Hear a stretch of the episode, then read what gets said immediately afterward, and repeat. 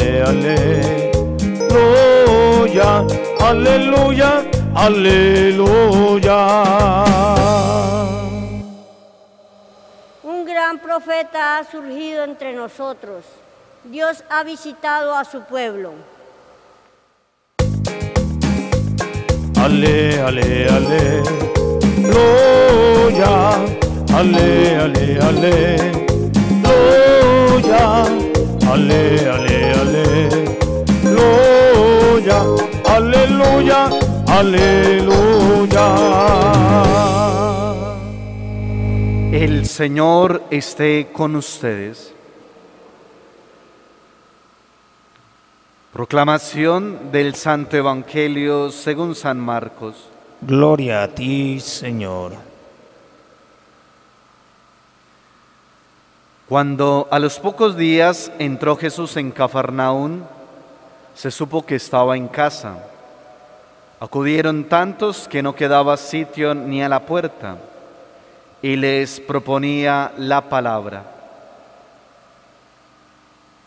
Y vinieron trayéndole un paralítico, llevado entre cuatro, y como no podían presentárselo por el gentío, levantaron la techumbre, encima de donde él estaba, abrieron un boquete y descolgaron la camilla donde yacía el paralítico. Viendo Jesús la fe que tenían, le dice al paralítico, Hijo, tus pecados te son perdonados.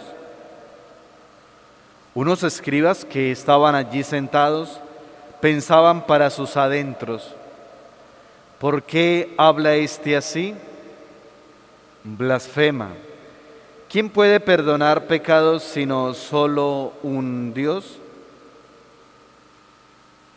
Jesús dio cuenta enseguida de lo que pensaba y les dijo, ¿por qué piensan eso? ¿Qué es más fácil?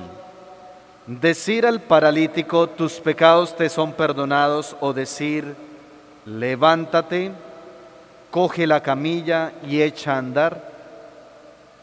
Pues para que vean que el Hijo del Hombre tiene autoridad en la tierra para perdonar pecados, dice al paralítico, te digo, levántate, coge tu camilla y vete a tu casa.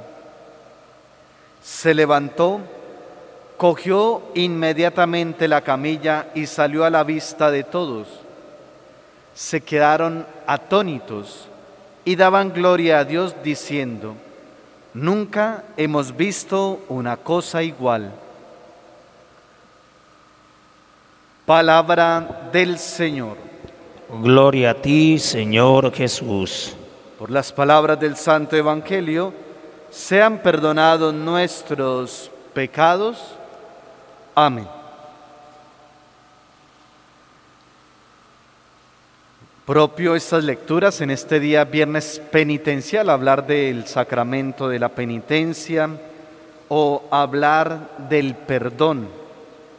Lo encontramos ahora en este texto del Evangelio según San Marcos que hoy iniciamos el capítulo segundo. Ya estos días, desde el lunes hasta ayer, escuchábamos todo el primer capítulo del Evangelio San Marcos.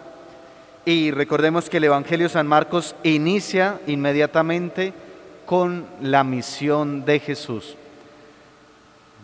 No nos habla como Mateo, no nos habla como San Lucas ni Juan, que nos hablan de, los, de la historia de la infancia de Jesús, sino inmediatamente de la vida pública de Jesús. Lo hace el evangelista San Marcos y por eso hemos escuchado todos estos días sobre la misión de Jesús su camino, su misión, su misión de sanar y salvar a la humanidad.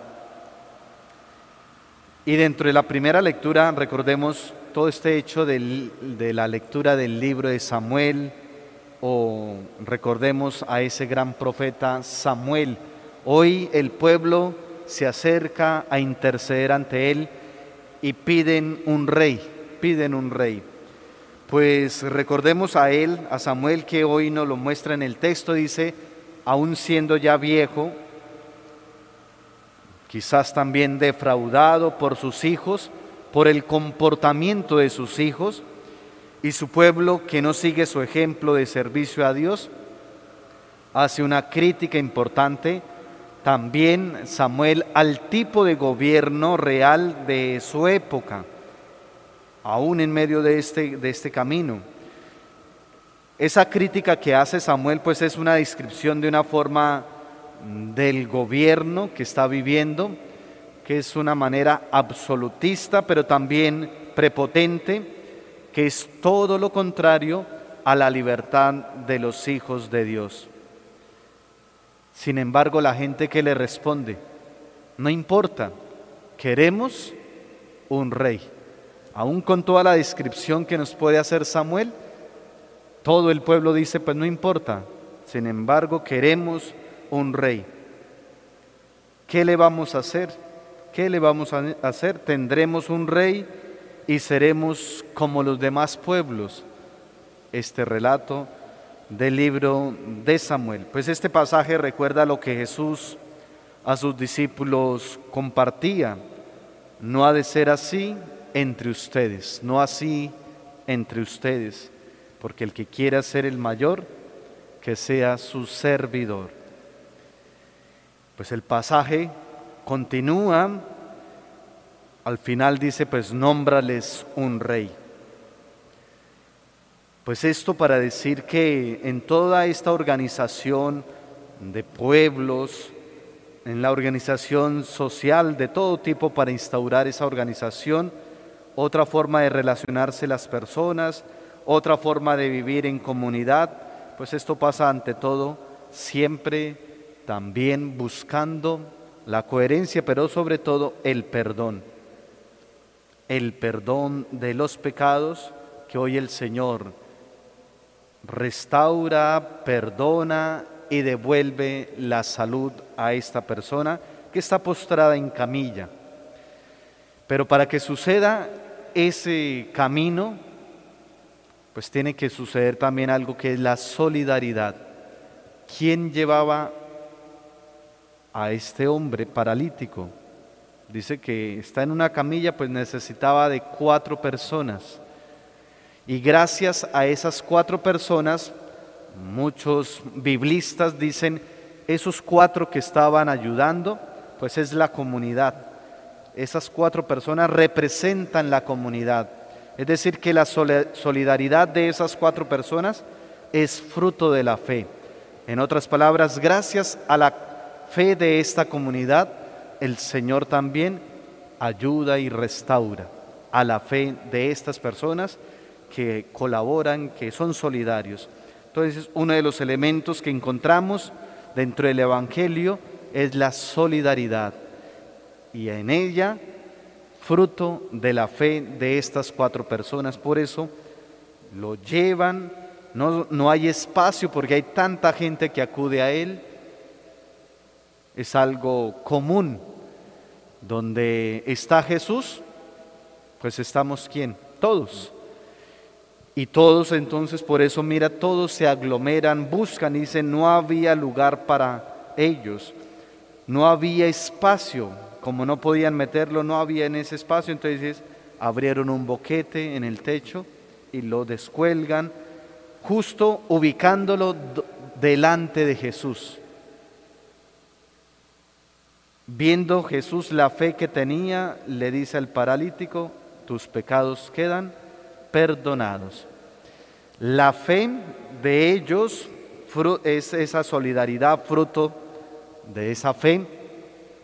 Ubicarlo delante del Señor, pues la comunidad y estas cuatro personas saben que si dejan a esa persona delante de Jesús, es el quien los va a sanar. Podríamos también preguntarnos, nosotros también hemos llevado a otros a poner a ponerlos delante de él de Jesús en nuestro camino, en nuestra vida espiritual, porque Jesús viene a salvar a la humanidad y en este caso Jesús viene a salvar al hombre en su totalidad, porque restaura es la totalidad de esta persona. ¿Y cómo lo restaura? Pues perdonando sus pecados. Y el perdón demuestra la presencia de Dios. El perdón demuestra esta presencia de Dios. Cada vez que me acerco a Dios, aún cuando me acerco y estoy delante de Dios, pues uno se siente pecador y al sentirse pecador, pues arrepentido y si uno está arrepentido, el Señor concede el perdón. Esto lo he compartido muchas veces. Si no estamos arrepentidos, pues ¿de qué nos va a perdonar el Señor? De nada. Cuando uno hace ese camino, ¿de qué nos va a perdonar el Señor? Por eso hoy este texto y este pasaje bíblico, donde Jesús viene a salvar al hombre en su totalidad, lo hace en el perdón. Y el perdón, pues por eso digo, demuestra la presencia de Dios. Otro elemento, que ya lo decía, sin fe, pues es imposible reconocer la presencia divina. Nuestra fe es la que nos concede hacer camino. La fe es la que nos sostiene nuestra vida espiritual. Y cada uno se da cuenta que hay veces puede estar uno tambaleando y queremos mantenernos firmes en la fe. Una fe firme, una fe fecunda, pero también una fe, como lo vemos hoy, este camino de compartir la solidaridad que es fruto de la fe.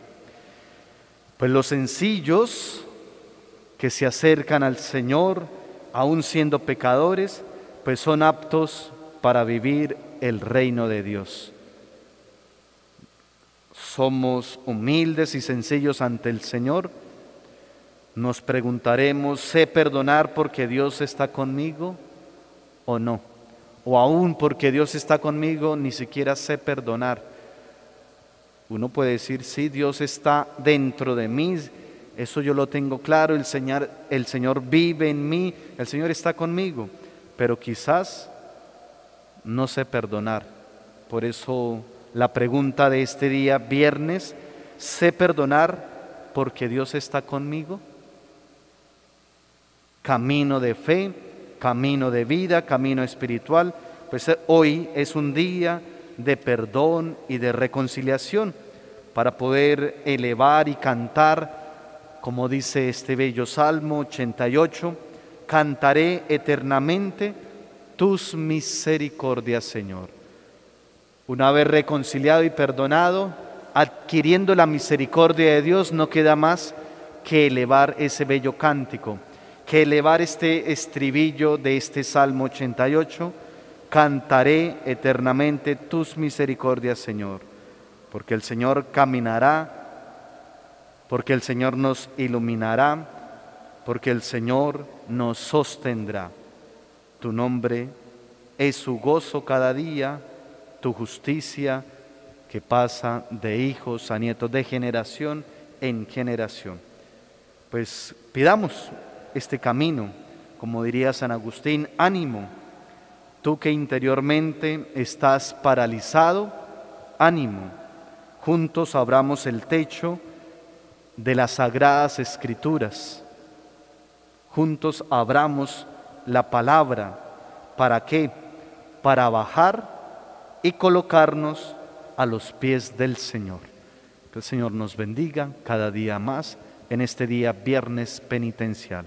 Amén.